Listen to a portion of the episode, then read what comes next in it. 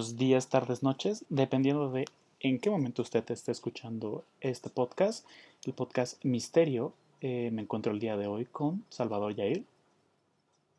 ¿Qué tal, Sebastián? Eh, me, me, da mucho gusto de volver a hablar contigo. Un abrazo a la distancia. Un gusto, un gusto. El día de hoy el tema del podcast es la psicología clínica y pues los diversos temas que abundan alrededor de este tópico. Y pues comenzamos.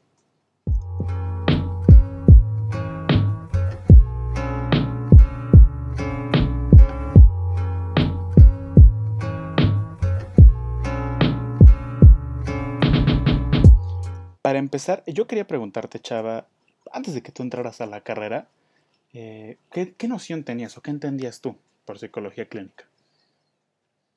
Por la psicología clínica. Pues mira, para, para empezar, pues este... hay una historia pues como que me da... Bueno, cuando empezaba la carrera me daba algo de pena contarla, ¿no? Conforme fue pasando el tiempo, eh, pues se me quitó las penas, ¿no?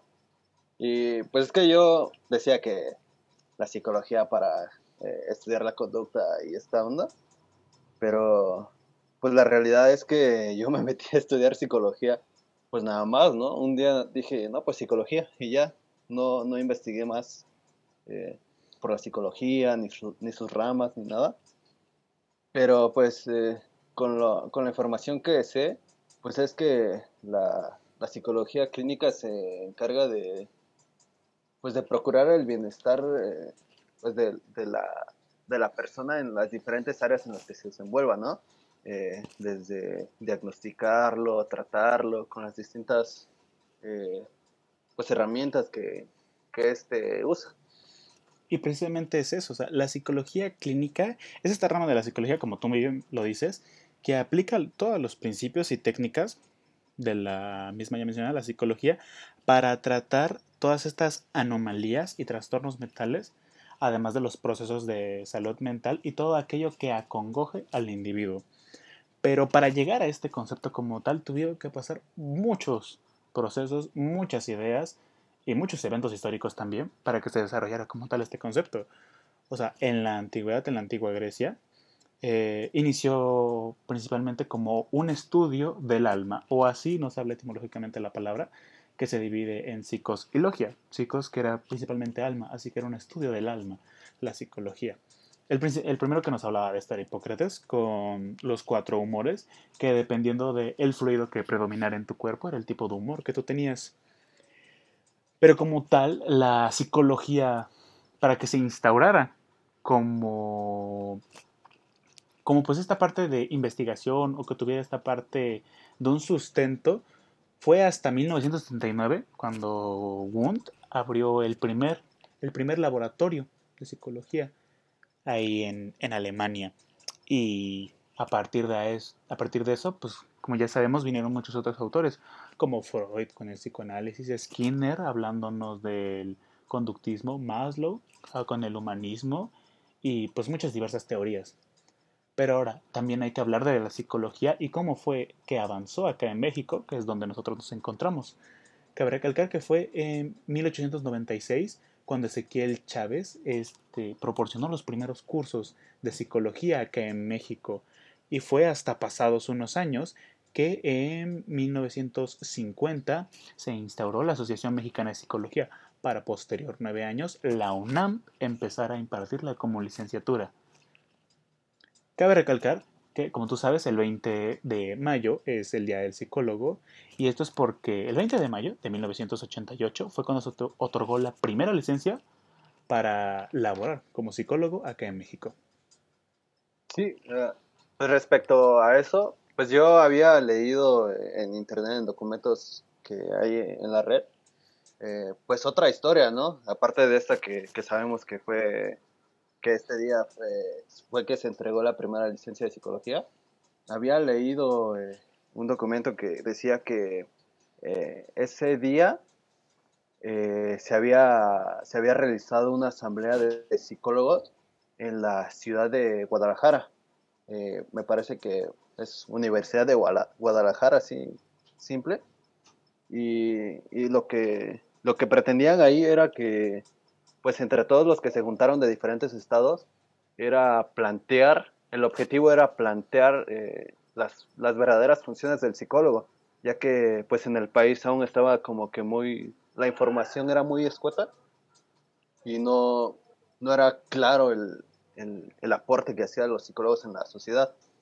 Entonces, eh, a partir de esta, de esta asamblea, eh, pues ellos quisieron como proponer algún día, ¿no? Que, que, fuera simbólico para el psicólogo.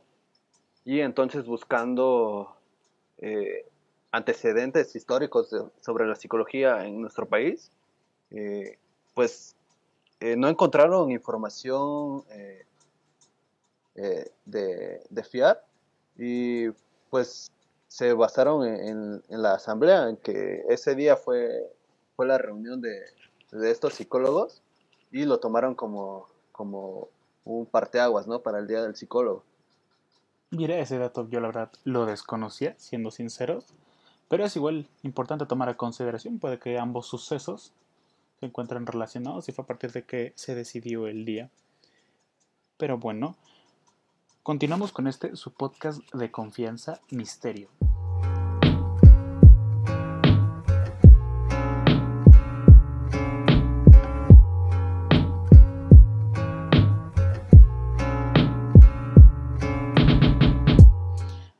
Ahora ya que conocemos la definición de lo que es la psicología clínica, hay que tener a consideración cuál es su objeto de estudio. Eh, como tenemos entendido, a final de cuentas, es la persona y sus procesos mentales y estas condiciones a nivel conductual. Pero ahora acá lo importante es saber dónde se desempeña. Y es aquí donde te pregunto, Salvador, ¿dónde, dónde piensas tú, o más bien, cuéntame, ¿dónde piensan normalmente las personas que es donde labora el psicólogo clínico? El psicólogo clínico, pues en general, pues creo que la información que, tiene la población acerca de la psicología pues es muy básica, ¿no?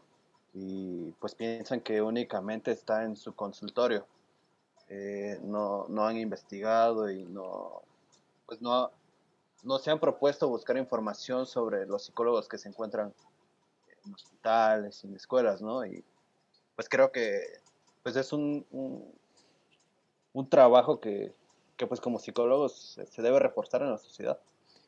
Exactamente, o sea, normalmente la población piensa que el psicólogo clínico nada más tiene, e incluso llega a confundir después con la psicología de la salud, y es porque normalmente la gente lo asocia a que el psicólogo está metido en esta parte de pues, un hospital, un centro de salud, estos ámbitos de, pues valga la redundancia, de salud, pero va más allá de esto. El psicólogo clínico puede desempeñar labores en alguna escuela, incluso en algunas organizaciones y empresas de trabajo. Y esto es gracias a las diversas funciones que éste puede desempeñar, desde pues la, la, que todos conocemos, que es la parte de evaluación, que consiste en esto de reunir información eh, a nivel conductual y emocional y cognitivo del individuo para conocer su estado y pues si padece de algún trastorno, que eso nos lleva al segundo punto que es el diagnóstico y es esta parte de identificación del problema, que es lo que acongoja al individuo.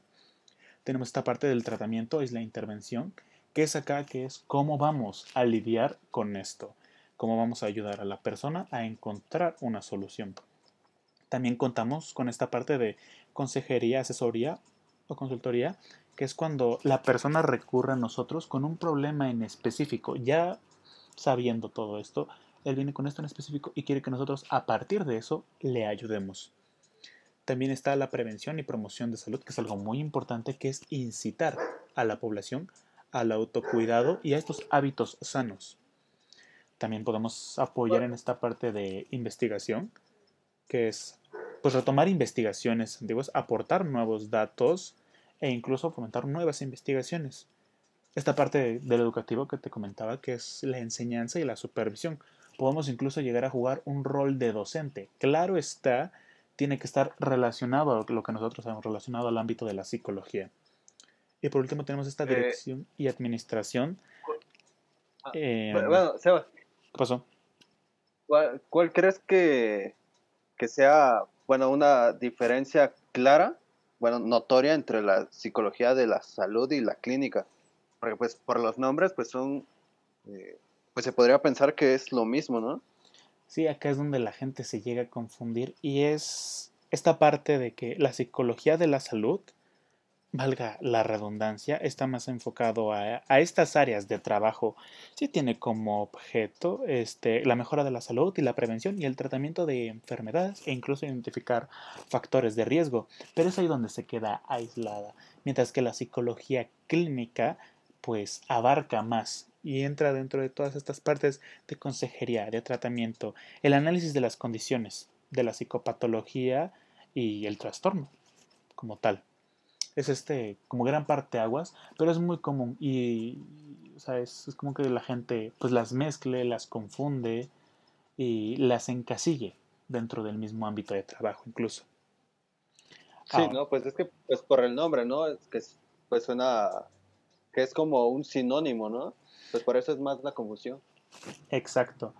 Pero incluso la psicología clínica lo que tiene también es pues como te comentaba hace rato, a lo largo de la historia ha habido muchos aportes de, paradigmas y de escuelas para desempeñar esta misma.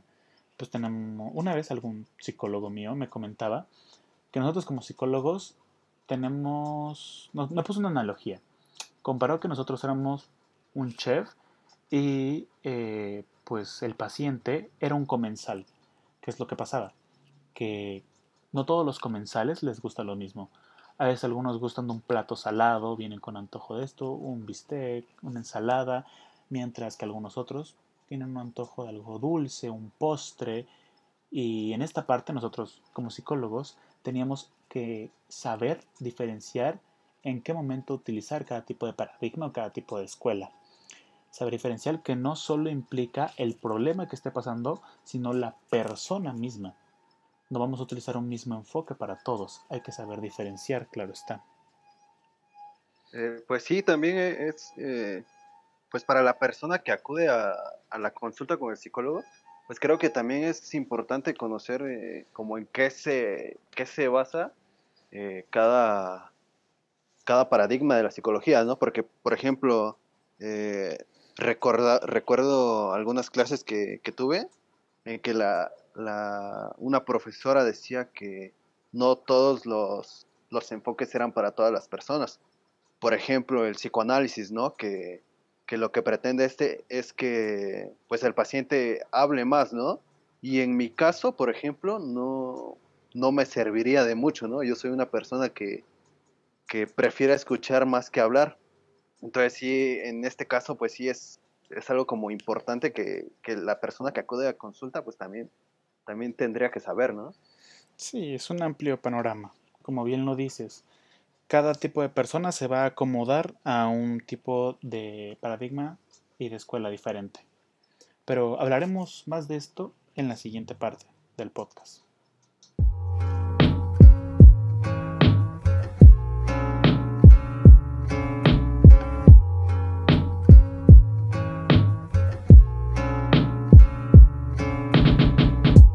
Este adjetivo de multidisciplinar. Eh, pues, ¿cuál es tu postura? ¿Qué piensas de, este adjetivo que se, le ha, que se le ha dado? Pues a mí se me hace muy interesante, más que nada porque hace a partir de unos años la OMS instauró como tal el concepto de la salud integral y siento que va muy de la mano porque antes era nada más considerado que la salud era una cuestión física, pero a partir de esta renovación del concepto de este integración de salud integral, pues ya se, valga la redundancia, se integra esta parte de lo social y lo más importante en nuestro caso, lo mental.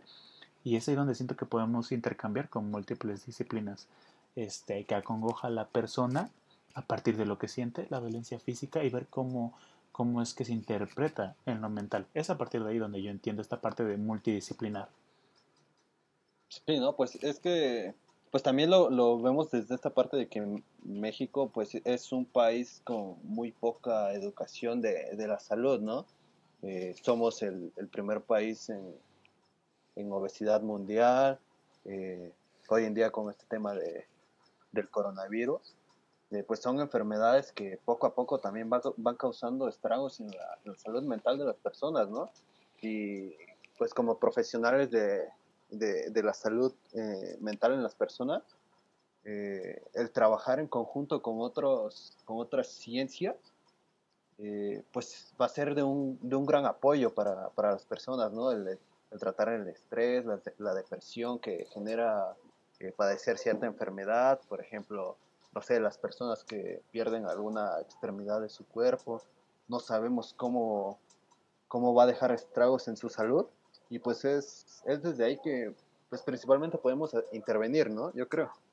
Sí, y apoyarnos mutuamente, como tú dices, con, con otros profesionales de la salud y todo esto.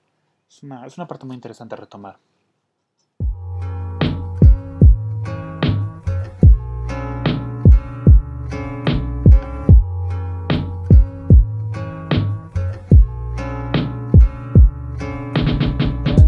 tema de acerca del código código ético de, que, que, tiene el psicólogo, ¿no? ¿Cuál, ¿Cuál crees que sea el trato correcto que se le debe dar al paciente?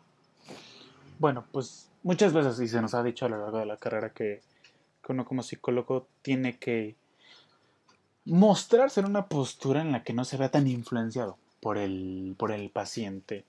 Pero pues yo siento que es, que es importante no olvidar que estamos tratando con seres humanos, ¿no? Sí, pues eh, es, eh, pues se toma al psicólogo pues casi casi desde una parte muy rígida, ¿no? Que pues no tiene emociones, eh, más preocupado como en no mostrar sus sentimientos o sus emociones hacia su paciente, ¿no? No tratar de influenciarlo.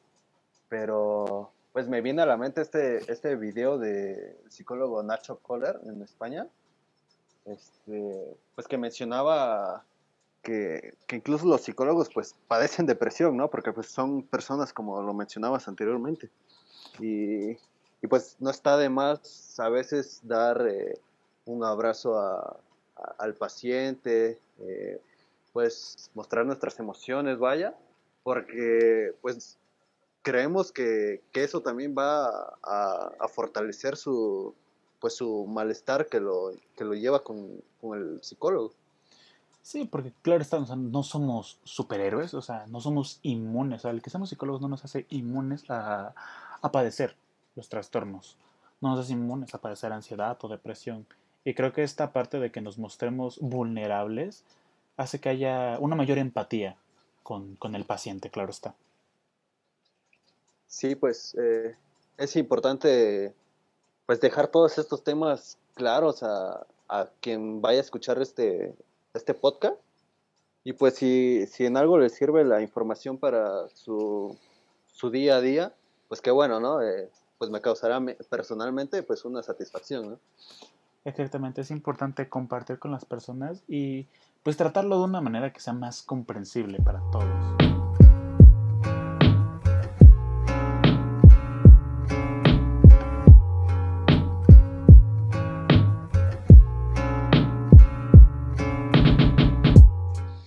Y hasta aquí ha llegado el primer episodio del podcast Misterio. Doy gracias a mi compañero Salvador Jair por pues, acompañarme el día de hoy con estos diversos temas.